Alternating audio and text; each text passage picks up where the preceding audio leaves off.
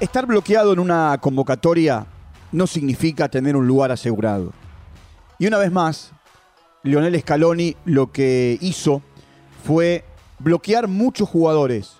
Lesiones, época del año, esta situación que se vive en el mundo a partir del el COVID.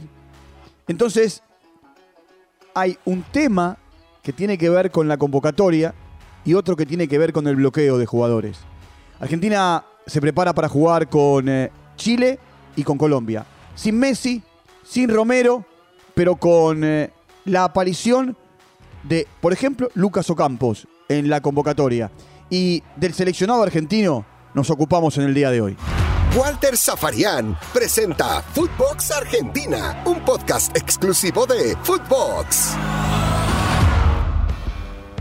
Bienvenidos como siempre, estamos comenzando un nuevo capítulo, un nuevo episodio aquí en Footbox Argentina dentro de las plataformas de podcast de Footbox. Llegamos a nuestro encuentro número 129 y el seleccionado argentino está a días nada más de un nuevo partido, de un nuevo compromiso.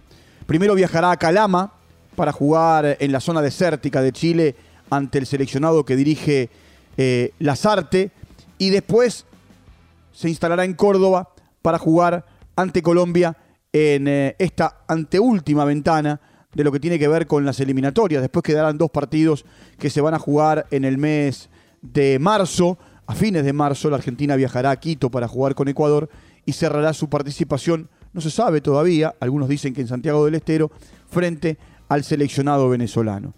Eh, a ver, Scaloni lo que hace habitualmente es convocar entre 28 y 30 futbolistas.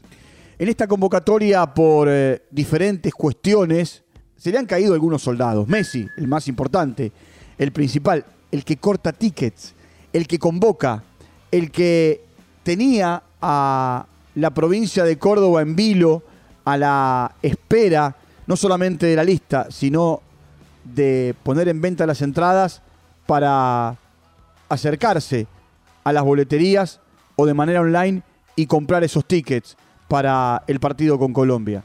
Y por supuesto también es un llamador. Siempre Messi es Messi, no solamente para la Argentina, sino también para, para los rivales. Por el otro lado, Cuti Romero, que está lesionado, acuérdense, ¿no? Aquella lesión en San Juan frente, frente a Brasil, un desgarro complicado, le costó volver. De hecho, no ha tenido minutos en este último tiempo en Tottenham. Por eso también Scaloni decide dejárselo al entrenador, en, eh, en, este caso a Antonio Conte en, eh, Inglaterra, y, no convocarlo.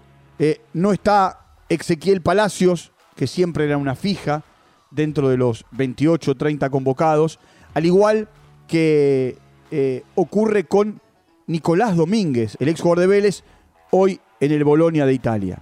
Ahora, una cosa es, como les decía en la presentación, estar bloqueado y otra cosa es estar convocado. El bloqueo para algún desprevenido se tiene que dar hasta 15 días antes del partido, es decir, que como el primer partido es el 27, tenía tiempo hasta el 12 de enero Scaloni para, para bloquear jugadores y lo que hacen los entrenadores es bloquear muchos. Es más, muchas veces hay jugadores bloqueados que la prensa o los mismos jugadores no se enteran y, después sí aparecen. Dicen, ¿cómo este jugador que no estaba convocado ante la lesión de tal o cual aparece rápidamente y los clubes lo ceden? Porque estaba bloqueado previamente. Y lo que llamó la atención es que, por supuesto la lista se dio en estas últimas horas, eh, ya hace unos 15 días más o menos, hubo clubes que fueron entregando nombres y felicitando a sus jugadores. Por ejemplo, eh, Monterrey en un momento anunció que Maxi Mesa, el exjugador de gimnasia e independiente, que fue parte del Mundial del 2018 con San Paoli, eh, donde estuvo Scaloni, estaba convocado. No, estaba bloqueado.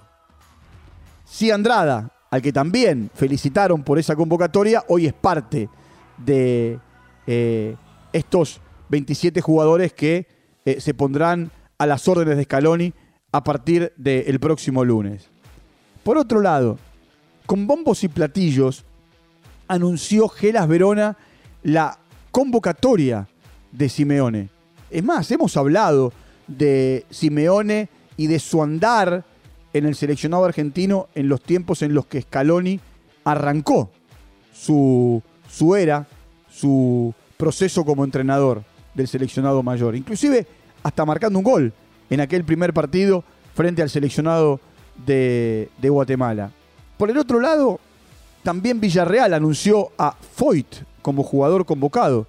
Y Foyt está bloqueado, pero no convocado. De hecho, no es parte de la lista definitiva.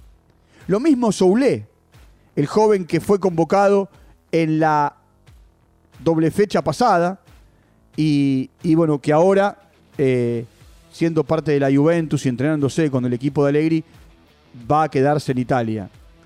Eh, y así yo podría seguir. Lanzini es otro jugador que eh, también se dijo que estaba, que estaba convocado, pero bloqueados, bloqueados. Y la lista salió y Scaloni lo que hace es mantener el 2 por puestos. Ese 2 por puesto es una cuestión ya no de capricho, sino una cuestión de eh, empezar a formar eh, la lista definitiva. ¿Se acuerdan que en un momento yo les propuse un juego? Armemos juntos la lista de los 23 que van a ir al Mundial cuando empezaba el año y nos encaminábamos hacia lo que iba a ser un tiempo definitivo. A la Argentina le quedan cinco partidos confirmados, cuatro eliminatorias y el partido con Italia, un partido a confirmar y después no mucho más, porque Scaloni tendrá que implorar mucho en la segunda parte del año para que sus jugadores eh, tengan, tengan minutos. Eh, mantiene los cuatro arqueros, Dibu Martínez, Armani, Muso, aquí aparece Andrada, en un momento era Rulli, en un momento fue Rossi el arquero de Boca, en un momento fue Marquesín, pero mantiene los cuatro arqueros. De hecho, Andrada fue parte de, algunas convocatorias y estuvo en la Copa América de 2019. ¿Te acordás que en la previa, por una lesión, se quedó afuera? Y el que lo reemplazó fue Muso. Y a partir de allí, Muso empezó a ser parte de las convocatorias. Ahí iba a usar, el término conservadurismo. No, hay una situación tradicional en Scaloni. Porque los laterales son los mismos de siempre, Molini y Montiel. Porque si bien no está Cuti Romero, los centrales también son los de siempre. Otamendi, Pesela, aparece Martínez Cuarta. El, cuarto central era Cuti Romero o es Cuti Romero. Y aquí aparece alguien que él también convoca como lateral o central o medio, que es Lisandro Martínez. Eh, por la izquierda, los de siempre, Acuña y Tagliafico. En el medio vuelve Lucas Ocampos, ese Lucas Ocampos que en un momento no solamente fue eh, importante en el seleccionado, sino que era titular. Recuerden el andar de Ocampos en la Copa América del 2019. Después, las lesiones y, a lo mejor eh, el no tener un buen andar lo, llevaron a, quedarse afuera de la última Copa. El que vuelve es Nicolás González, que no había estado en la última convocatoria, en realidad en la última doble fecha, porque eh, bueno, estaba recuperándose de COVID. Paredes, que ya es una fija, y Guido Rodríguez son los mediocentros. Por ahí, De Paul Lo Celso, quienes van a los costados, eh, con Papu Gómez, eh, que, que, aparece en, en, esta lista. No está Ezequiel Palacios, eh, aparece en la lista Alexis McAllister. Un McAllister que jugó mucho con Fernando Batista en los juveniles, en la sub-20 y en la sub-23, que tocó primera en el seleccionado mayor y que está teniendo un buen andar en Brighton. Y que, bueno, ahora Scaloni lo convoca. Veremos para jugar dónde. Más suelto, como interno. Aparece Di María, el Di María de siempre. Ángel Correa, que puede jugar adelante o por un costado. Julián Álvarez, Dybala, nos encargamos de él en la jornada de ayer, porque es un jugador importante que tiene que despegar. Lautaro Martínez y aparece Joaquín Correa. ¿Por qué lo dejé a Joaquín Correa para el final?